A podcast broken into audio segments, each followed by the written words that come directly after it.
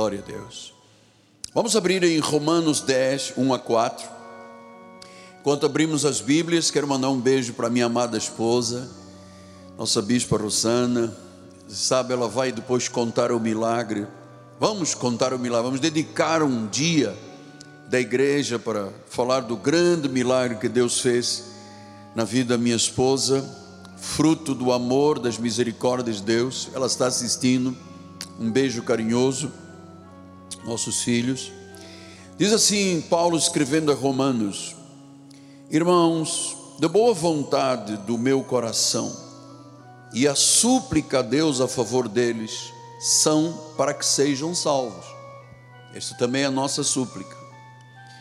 Porque lhes dou testemunho que eles têm zelo por Deus, porém não com entendimento.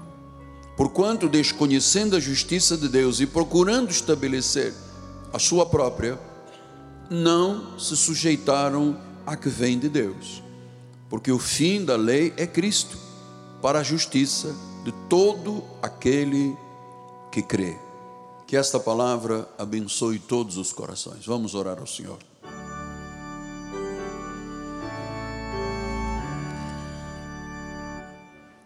Senhor Jesus Cristo, estar em tua casa é um privilégio mas conhecer-te é de uma dimensão profunda, larga, alta, comprida. Conhecer o teu coração e saber com quem e a quem nós estamos servindo é uma benção. Por isso, nesta noite, Deus, eu te peço que uses as minhas cordas vocais, a minha mente, o meu coração. Eu diminuo neste altar, eu sou pó, eu sou vaso de barro, eu não sou digno de ser chamado de apóstolo. Vaidade não é parte da minha vida. A vaidade procede, precede, perdão, a ruína, a destruição. Eu sei, Senhor, que diminuindo tu és exaltado. Então que sejas exaltado esta noite, através desta palavra que será pregada, a única decisão que salva. Em nome de Jesus, e a igreja do Senhor diga: Amém, Amém e Amém. Muito obrigado, meu bispo amado. Meus amados irmãos, minha família, santos preciosos, povo eleito, povo escolhido, aqueles que são propriedade exclusiva de Deus, nação santa, são meus filhos em Cristo Jesus. Você é fruto do ministério que Deus me concedeu. Você é selo do meu apostolado. Esta noite, nós vamos ser dirigidos por Deus numa direção muito específica. Você vai aprender algo que trará muitos benefícios à sua vida. E o passo é simples, eu já tenho falado dele.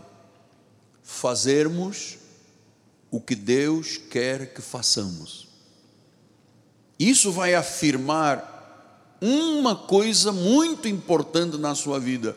Quando você faz o que Deus quer que você faça, você está dentro da vontade do Senhor. É a decisão que mudará todas as áreas da nossa vida. Quando nós estamos dentro da vontade de Deus. Eu vou lhe dizer sem medo de errar, porque eu tenho muita experiência, eu conheço e já vi muita água passar debaixo das pontes espirituais. Poucas são as pessoas que estão dentro da vontade do Senhor. Uma brecha aqui, uma abertura lá, uma dúvida aqui. Então nós precisamos tomar uma decisão. Senhor, eu quero viver dentro da vontade de Deus. Eu quero fazer o que tu queres que seja feito. Se você fizer isto, ouça, por isso a importância desse estudo. Você estará fazendo o que é bom, o que é perfeito e o que é agradável ao coração de Deus. Isso que significa, apóstolo? Quando eu faço o que é bom, perfeito e agradável, quando eu estou dentro da vontade do Senhor, significa o quê? Que eu tenho uma vida abençoada. Volto a dizer, eu não tenho vergonha disso. 48 anos, a minha vida tem sido boa, perfeita e agradável, porque eu estou dentro da vontade do Senhor. Eu tenho vivido dentro desta vontade de Deus, porque é a vontade de Deus que dá razão à vida, que torna a vida forte, torna a vida poderosa que torna a vida emocionante, feliz. Estão aí os hospitais, as clínicas, os consultórios de psiquiatria, de psicanálise, de psicologia, que dão testemunho grande parte das pessoas da obra de Deus são pessoas extremamente infelizes, depressivas, angustiadas, elas não sabem o que é bom, o que é perfeito e o que é agradável, não têm uma vida dentro da vontade do Senhor. A vontade, digo outra vez, de Deus é que nos dá razão para a vida. Torna a vida forte, poderosa, alegre, feliz. Isso só acontece se eu estiver dentro da boa, perfeita e agradável vontade do Senhor. Lembre-se que Jesus nos criou para Ele, para o seu louvor, para a sua glória, e Ele programou toda a nossa vida desde antes de existirmos. Antes de nossos papais nos conceberem, Deus já tinha criado o nosso espírito e programado toda a nossa vida. Deus, dentro dos planos de Deus, sabia que eu iria passar por um acidente, que iria ter fortes problemas e abalos físicos. Toda a nossa vida já está programada por Deus. Antes de existirmos, veja como é que Paulo explica isto em Efésios 1, 3 e 4, e 5, e 6, e 7 a 11.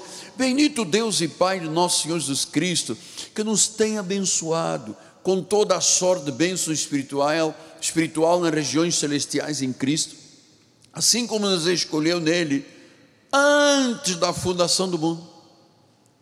Portanto, a nossa, nossa decisão por Cristo não foi uma decisão autônoma que nós de moto próprio tenhamos feito. Isso está dentro de uma programação de Deus. Ele nos escolheu antes da fundação do mundo para sermos santos e irrepreensíveis perante Ele.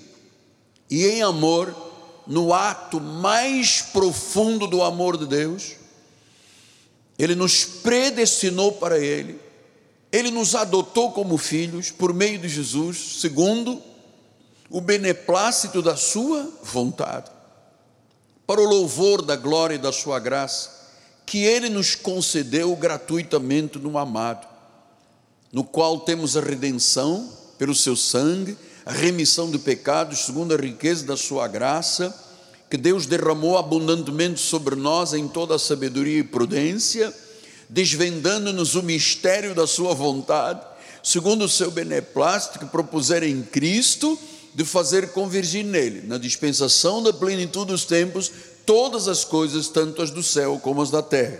Versículo 11: Nele digo, no qual fomos feitos herança, predestinados segundo o propósito daquele que faz todas as coisas conforme o conselho da sua vontade. Estes versículos que eu acabei de ler mostram a soberania de Deus e o programa o plano de Deus para as nossas vidas, conforme o conselho da Sua vontade. Ou talvez diga, Pô, mas eu antes de conhecer a Jesus, estava aí, eu fui do Espiritismo, eu fui da macumba, eu bebia, eu fumava, acontecia. Bom, isso estava dentro dos planos de Deus, ele diz: por um pouco de tempo nos deixou. Por um pouco de tempo nos deixou, e quando ele nos deixou por um pouco de tempo, que nós exercíamos o livre-arbítrio da nossa vida, eu vou lhe dizer uma coisa sem medo de errar: todos nós nos demos mal. Mas diz que logo ele nos cobriu de misericórdia. Diga misericórdia. Isso tudo está dentro de um programa de Deus. Ele programou as nossas vidas desde antes da fundação do mundo. Veja o salmista como diz em Salmo 139, olha que lindo. Senhor, tu me sondas, tu me conheces, sabes quando me assento, quando me levanto, de longe penetras os meus pensamentos, esquadrinhas o meu andar, o meu deitar, conheces todos os meus caminhos, todos. Versículos 13 a 16. Tu me formaste no meu, tu, pois tu formaste o meu interior, tu me teceste no seio da minha mãe. Graças te dou, visto que por modo assombrosamente maravilhoso me formaste. Diga isto, de modo assombrosamente maravilhoso me formaste as tuas obras são admiráveis, a minha alma o sabe muito bem, os meus ossos não te foram encobertos, quando no oculto, lá no ventre de mamãe, fui formado, entretecido, como nas profundezas da terra. Os teus olhos me viram, a substância ainda informe e no teu livro foram escritos todos os meus dias, cada um deles escrito e determinado quando nenhum deles havia ainda. Isso é maravilhoso. A nossa vida não é barata, tonta, jogada de um lado para o outro. Isto é um plano de Deus. Ele programou. Sequer existíamos em carne, Ele já nos tinha criado em espírito e tinha um plano perfeito que não pode falhar. Paulo escreve em 2 Timóteo 1,9: Nos salvou, Ele nos salvou, nos chamou, nos deu uma santa vocação, nada disto é segundo as nossas obras, mas conforme a Sua própria determinação, a Sua soberania, a Sua prognoses, a própria determinação e graça que nos foi dada em Cristo Jesus antes dos tempos eternos. Veja os irmãos, a nossa vida começou espiritual, começou antes de termos carne, antes de Deus nos formar no ventre de nossas mães, antes de existir terra, antes de existirem dias. Ele nos criou em espírito e conforme a sua própria determinação e graça que nos foi dada em Cristo antes dos tempos eternos. Nós fomos criados para viver a graça de Deus. Fomos criados para viver a graça de Deus. Pastor, a quem a palavra de Paulo e do salmista, a quem está se referindo?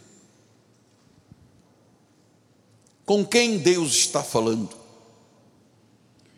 Deus está falando somente às ovelhas que ouvem a sua voz. Vós não credes, porque vós não sois minhas ovelhas. As minhas ovelhas ouvem a minha voz e me seguem. Eu lhes dou a vida eterna, jamais perecerão, e das minhas mãos ninguém as arrebatará. Deus está falando hoje, meu coração ao seu coração. Por isso, Paulo diz em Romanos 8, 29 a 30: Por quanto aos que de antemão conheceu, Deus te conheceu antes de você chegar à igreja, antes de você nascer. Já tinha programado a tua vida toda. Mas, mas como pode? Bom, nós servimos ao Deus onipotente, onisciente, onipresente, ao Deus do universo, ao Criador dos céus e da terra, ao único Deus. Aos que de antemão conheceu. Pastor, ele me conheceu? Sim. Você sempre foi ovelha. Nós estivemos desgarrados como ovelhas. Pedro diz isso. Estávamos desgarrados como ovelhas, mas agora nos submetemos, nos eh, transformamos, nos regeneramos perante o Supremo Pastor, mas sempre fomos ovelhas. Claro, Que se Deus predestinou para sermos o quê? Conformes à imagem de seu filho, a fim de que ele seja o primogênito entre muitos irmãos. E diz o versículo 30: aos que predestinou, chamou. Quer dizer que ninguém é chamado se não tivesse sido predestinado. E aos que chamou, justificou pelo sangue de Cristo, pelo sacrifício do Senhor. E aos que justificou, lhes garantiu a glorificação eterna até a eternidade. Alguns não disseram nada, mas outros estão dizendo glórias a Deus. Vamos lá, glórias a Deus. Isto é um projeto de Deus. Por isso, nenhum crente se perderá, nenhuma ovelha, perdão, se perderá. Nenhuma ovelha se perderá. Diz que ele deixa 99 e vai em busca da ovelha perdida, como ele foi lá em África e me buscou lá dentro de um hospital militar em Luanda nenhuma ovelha se perderá. Pastor, e o que, que ele coloca dentro de nós que dá esse tipo de segurança que o Senhor está falando? Pedro explicou. 1 de Pedro 1, 23 diz: Fostes regenerados, passamos por um novo nascimento, nascemos da água e do Espírito, fomos regenerados, mas não foi numa semente corruptível, não, que envelhece, que apodrece, mas de uma semente incorruptível. Diga incorruptível, mediante a palavra de Deus, a qual vive é permanente. Que semente é essa que foi semeada em nós? A palavra de Deus, viva, eficaz, cortante como uma espada de dois gumes, penetra, divida a alma do espírito, a carne, das coisas espirituais, e vai até lá dentro, aos intentos do coração que ninguém conhece, só Deus. Pastor, mas nós, apesar de estarmos todos dentro de um plano de Deus, termos uma semente, o senhor quer dizer então que eu tenho uma semente de Deus, eu tenho um DNA de Deus dentro de mim? Você tem. Olha o teu rosto, olha as tuas atitudes, Olha a forma como você trata o teu marido, a tua esposa. Olha o carinho da tua vida. Olha o amor que você esbanja. Olha o perdão que está na tua vida. Olha o que você faz. Ninguém poderia fazer o que nós fazemos se não fosse com o DNA de Deus. Mas, pastor, mas eu passo por tribulações. Eu também. Às vezes eu tenho aflições. Eu também. Às vezes eu enfrento problemas. Eu também. Mas o salmista no Salmo 121 diz: Eu elevo os olhos para os montes, de onde me virá o socorro? O meu socorro vem do Senhor que fez o céu e a terra. Graças a Deus. Ele não permitirá, olha, Ele não permitirá, eu vou repetir, não permitirá que os teus pés vacilem, não dormita aquele que te guarda. É certo que não dormita nem dorme o guarda de Israel, 24 horas por dia, sete dias por semana, três, meia, cinco dias por ano. É Ele que controla a nossa vida. E ouça, é Ele que tem planos para a nossa vida. E nada com Deus pode ser frustrado. Ele diz que Ele te guarda, os teus pés não vacilarão. Pastor, mas às vezes, é verdade, às vezes, mas Deus logo te busca, amado. E se você insiste em lutar contra ele, às vezes dá uma disciplinadazinha e às vezes uma correção. E quem é muito abusado e endurece o coração com Deus, às vezes tem um açoite. Porque diz que o homem, quando é repreendido muitas vezes, endurece o coração, vem um momento que não há mais cura. Nada pode ser frustrado. Eu tenho o DNA de Deus, você tem o DNA de Deus, você tem a semente de Deus. O inimigo não pode contra a tua vida. Ninguém pode frustrar os planos bons que Deus tem para todos nós.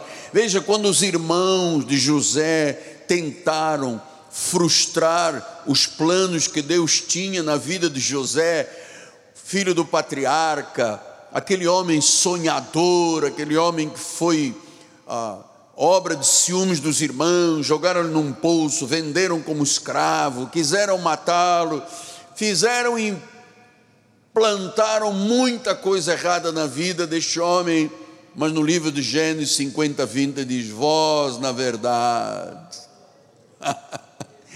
intentastes o mal contra mim, porém Deus tornou em bem. Porque Deus tinha um plano, como vedes agora, para que muita gente fosse conservada em vida, era preciso que José passasse pelos dramas que passou até chegar a uma prisão e lá revelar o sonho do rei Faraó, e de repente ele se torna o mais iminente governante depois do rei do Egito.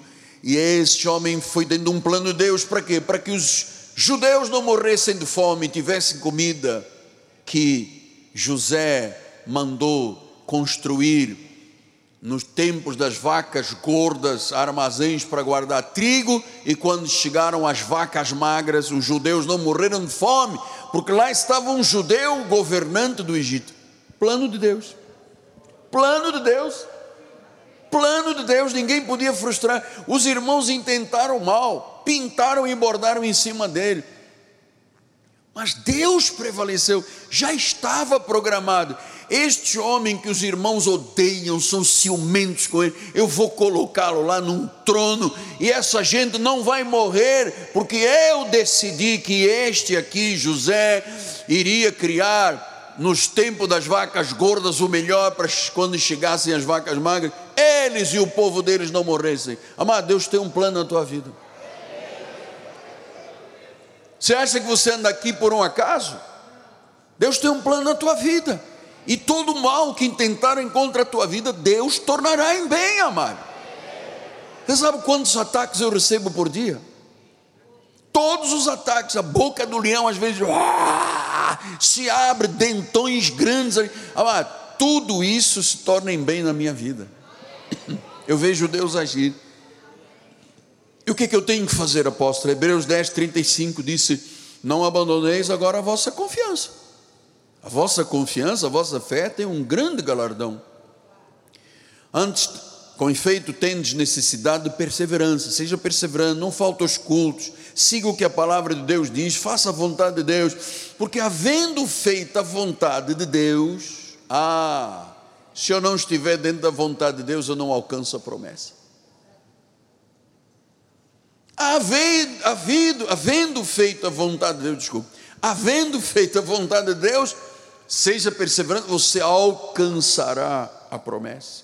Por que, que a maioria dos crentes não alcança promessa nenhuma? Porque não faz a vontade de Deus. Nós, porém, não somos dos que retrocedem para a perdição, somos da fé para a conservação da alma. Diga, eu não sou dos que retrocedem, eu avanço. Então, a despeito de tudo que se passa no nosso país, a despeito de todas as guerras, é porque a igreja não tem função de questionar as questões que estão vivendo aí fora, mas eu posso lhe dizer, porque sou um homem muito politizado, sempre gostei dessa área, a despeito de tudo que se passa no Brasil e no mundo, sete guerras violentas neste momento no mundo, Hebreus 13, 5b diz: De maneira alguma te deixarei, nunca jamais te abandonarei. Você sabe quando é que Deus vai te deixar e te abandonar? Nunca. Eu vou perguntar, você responde nunca com força. Você sabe como é que Deus vai, quando Deus vai te deixar ou te abandonar? Nunca. Nunca. Nunca. É verdade que vivemos dias difíceis. É verdade que em alguns lugares do nosso país há um ambiente apocalíptico. Mas ouça: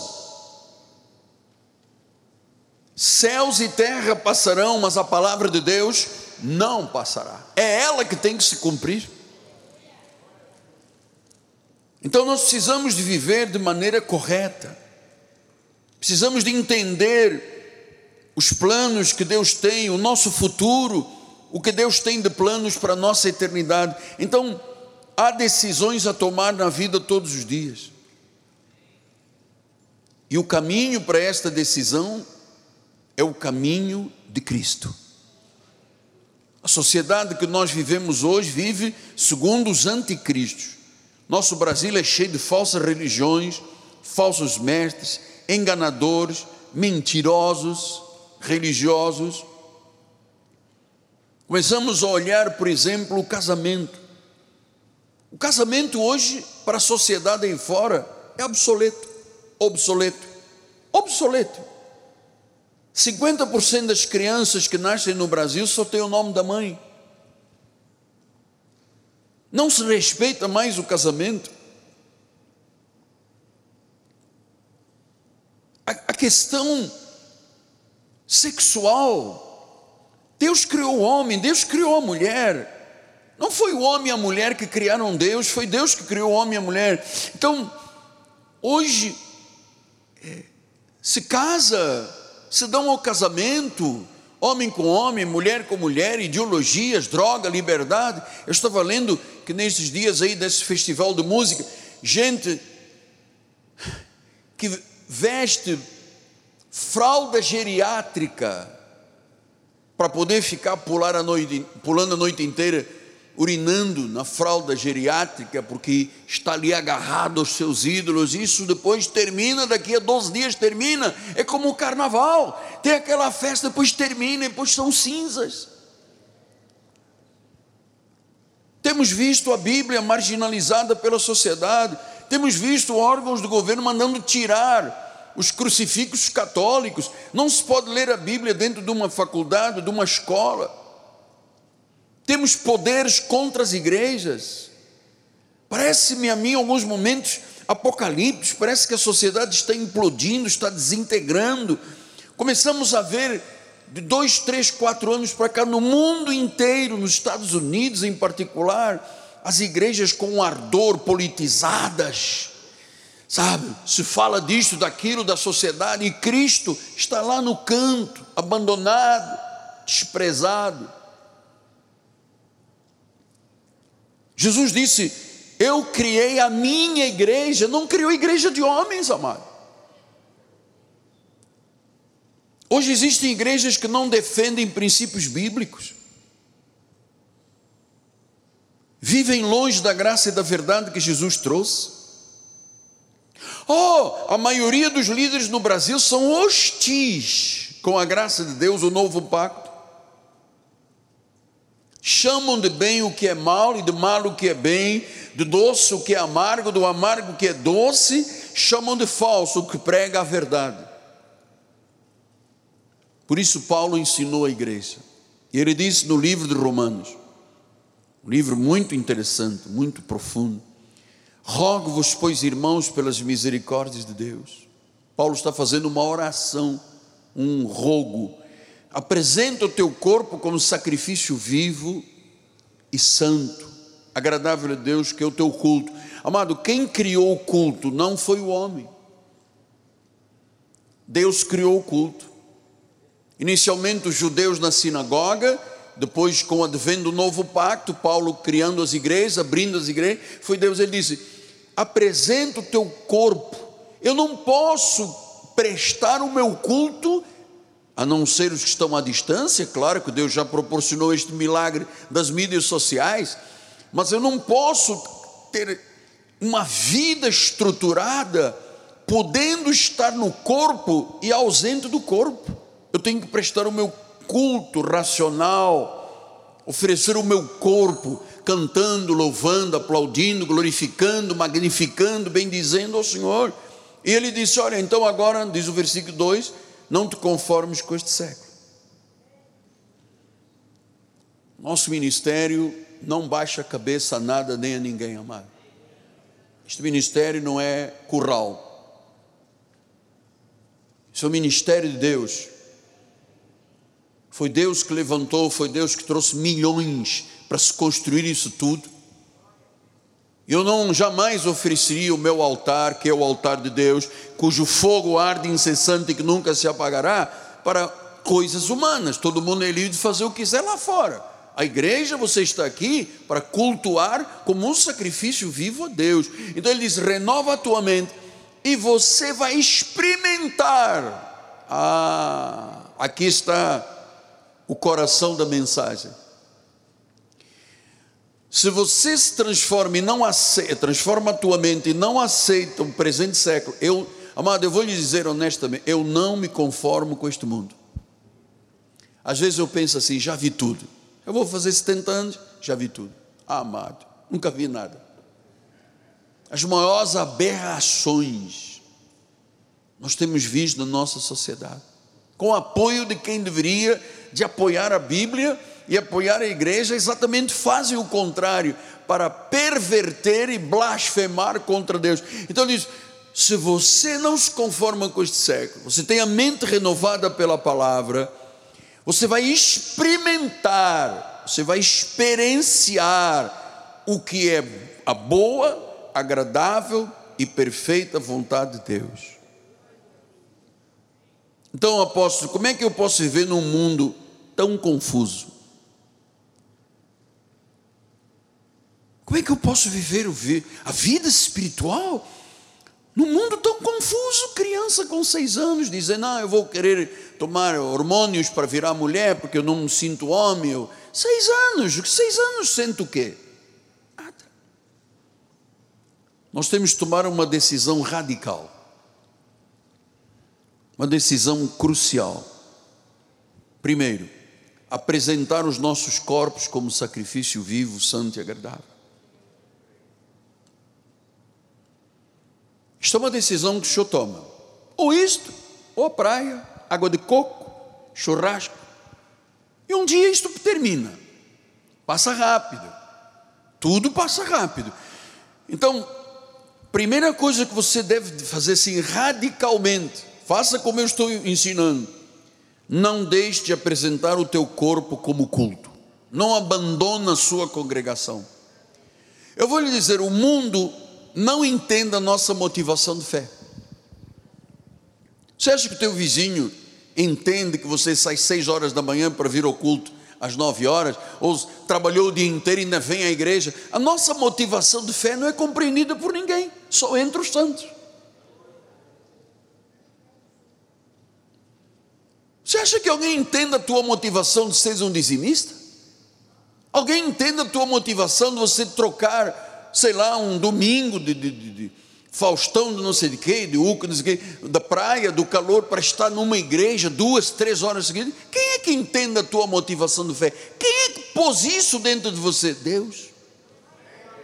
A minha própria família, quando eu me converti, quando o Senhor me converteu, a minha mãe depois se tornou, foi salva, se tornou uma bispa, mas mamãe dizia: Você está me trocando a mim por um pastor? E dizia: Não, não, mamãe, não estou trocando ninguém, a senhora é minha mãe, mas eu tenho Jesus em primeiro lugar. Como é que pode? Fui eu que te limpei as fraldas. Eu disse: Mãe, eu não pedi para nascer, não adianta estar dizendo que foi o senhor que trocou as minhas fraldas.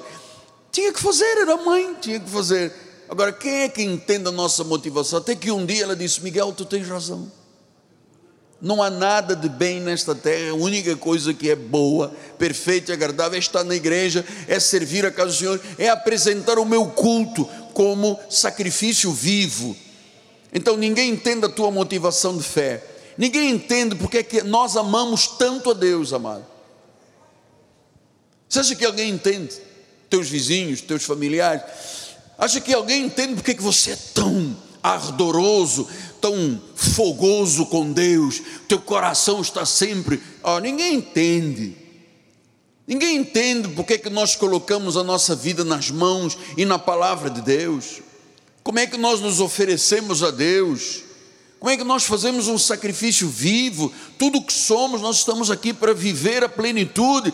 Como é que, qual é? Quem acredita na nossa motivação para vivermos debaixo dos mandamentos de Deus? O mundo não acredita, acha louco loucura. É loucura. Quantos maridos hoje são membros da igreja?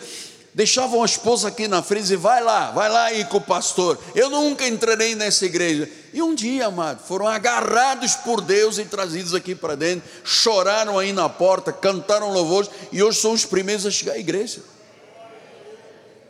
E eu vou lhe dizer, amados, esta decisão de você estar motivado da fé, amar a Jesus tanto, tanto, tanto quanto você ama, colocar a vida nas mãos dele, acreditar na sua palavra, oferecer-se a Deus, fazer sacrifícios vivos, viver mais dos mandamentos. Isto não é para fracos, não. Você acha que isto é para fracos?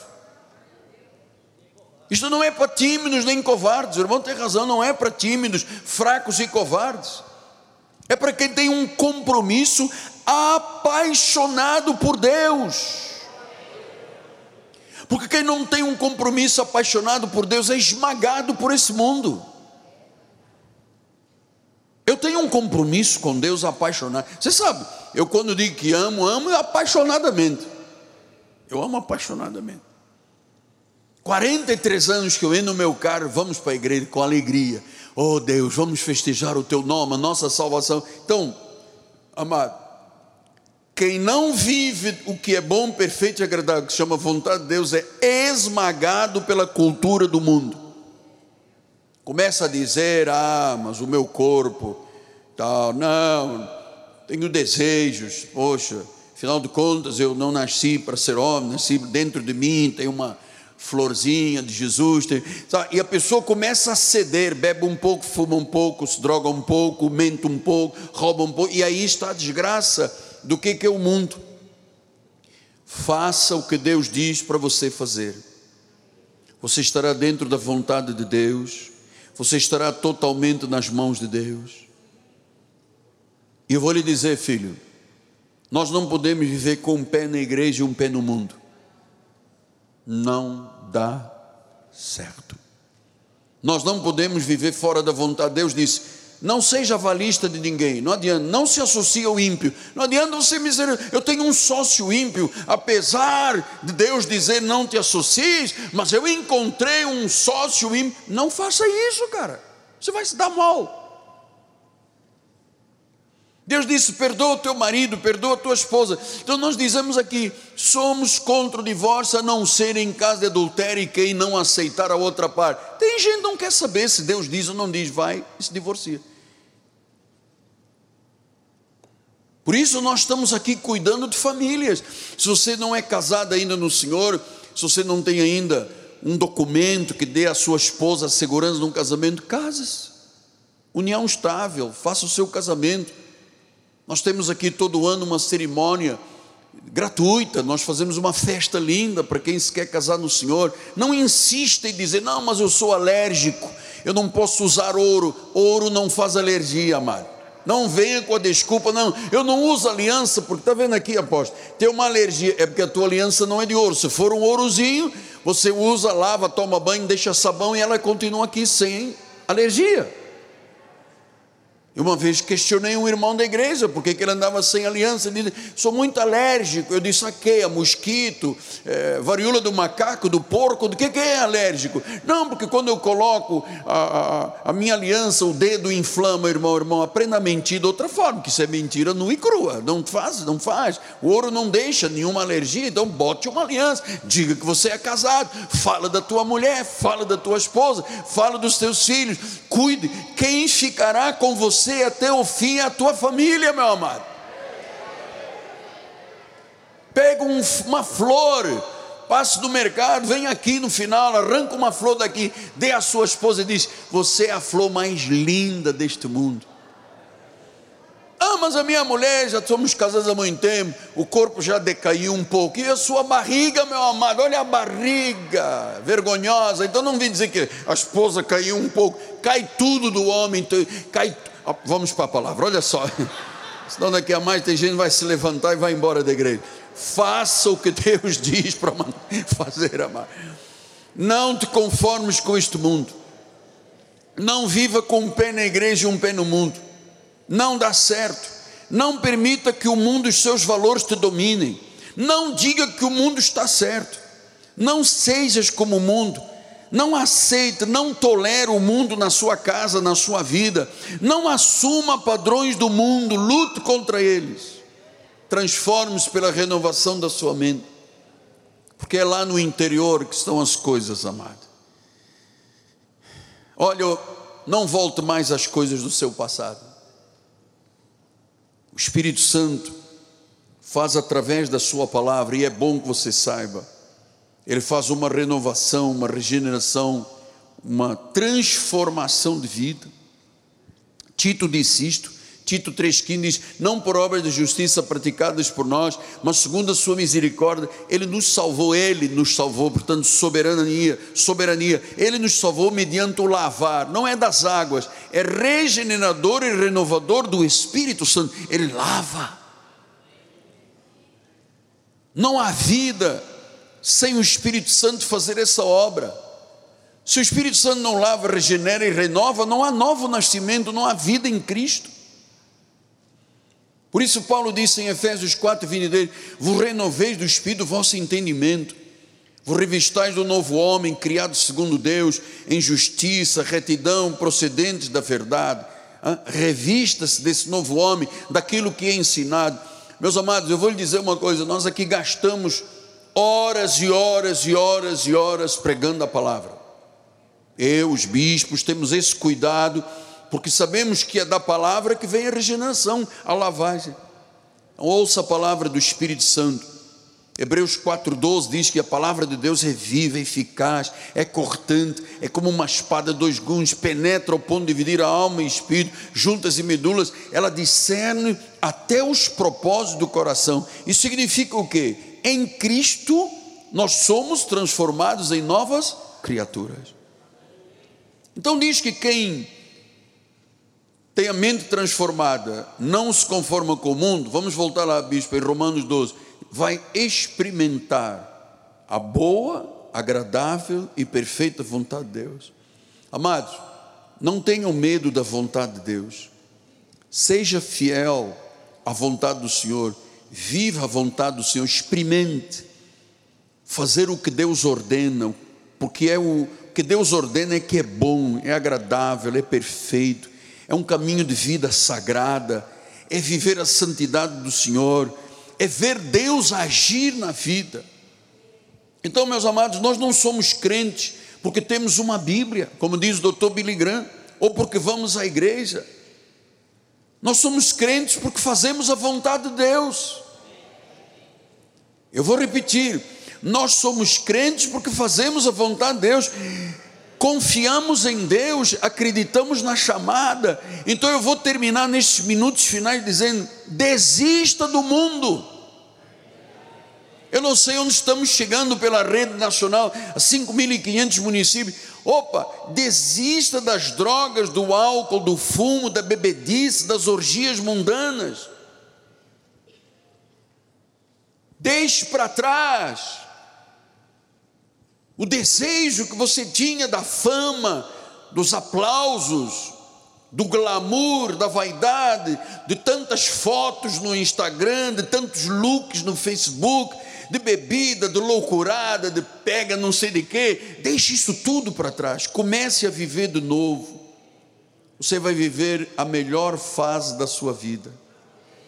Jesus transforma totalmente. Jesus regenera, Jesus muda a vida, muda todas as coisas, restaura o nosso interior, Ele faz tudo de novo, Ele tem um mundo melhor, muito melhor do que nós podemos imaginar, que é programado por Ele, que está dentro dos planos dele.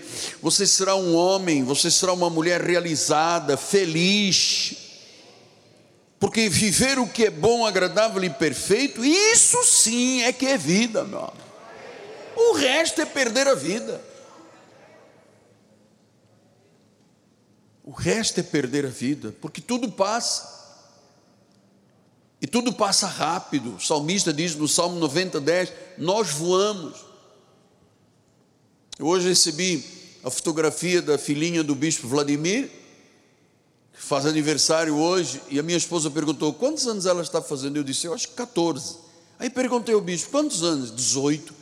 E depois mandou uma fotografia, ela bebezinha no meu colo e da bispa aqui sendo consagrada. 18 anos? Ah, passa. Passa tudo. Seja uma pessoa boa. Nunca se aparte de Deus nem da igreja.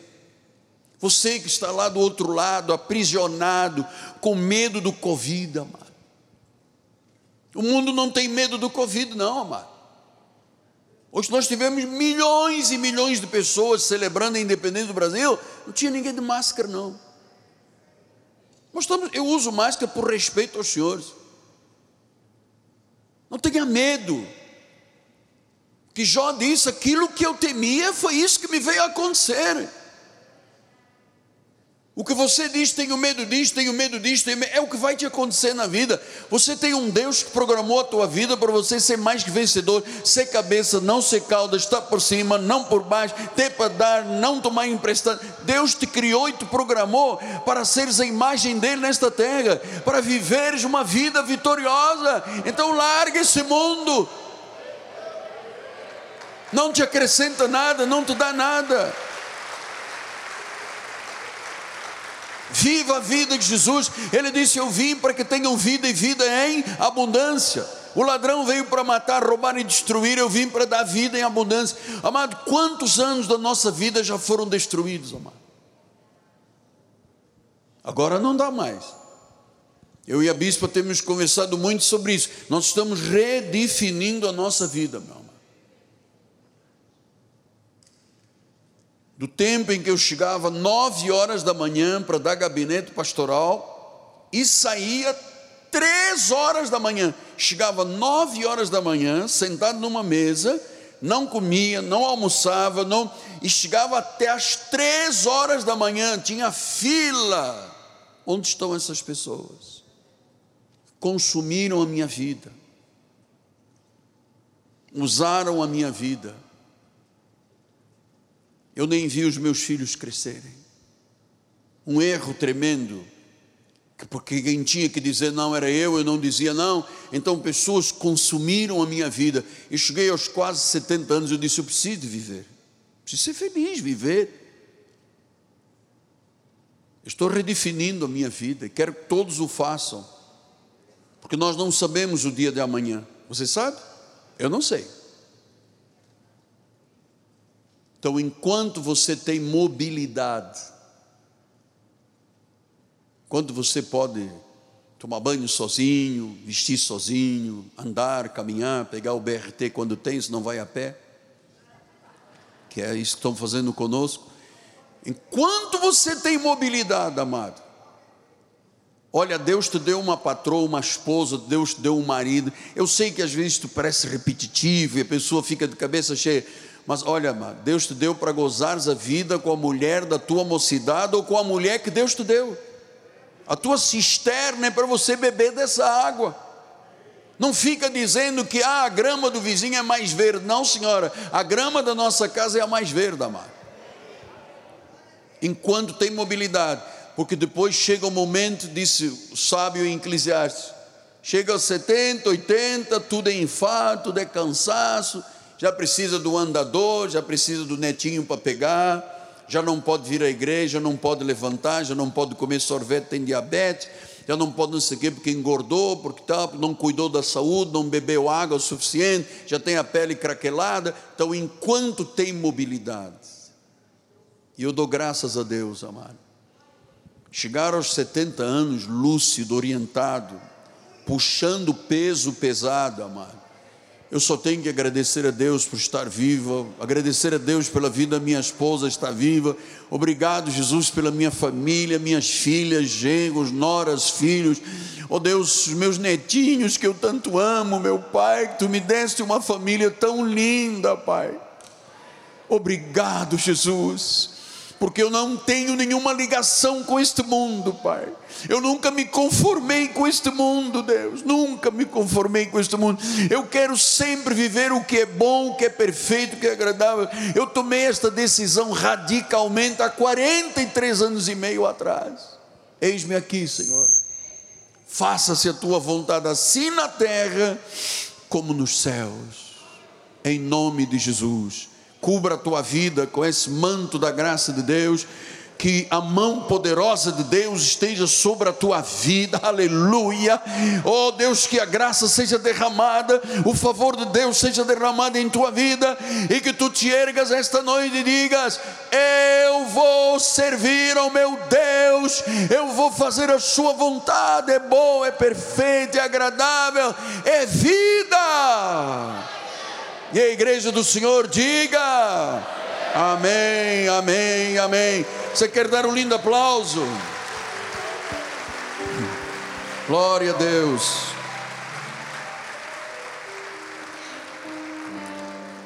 Você está feliz? Então fica de pé. Nossa Bispa Nacional vai dar a bênção final. Glória a Deus. Diga glória a Deus aí no seu lugar. Aleluia. Ame a tua esposa, ame o teu marido, seja fiel aos teus pais, ame a sua família. São eles que ficarão com você até o fim. Minha filha amada. Estenda suas mãos para o altar, Senhor, graças te damos, Pai pela obra perfeita que o Senhor fez em nossas vidas, Pai. Hoje podemos celebrar a nossa nova vida e vida em abundância. Obrigada, Jesus.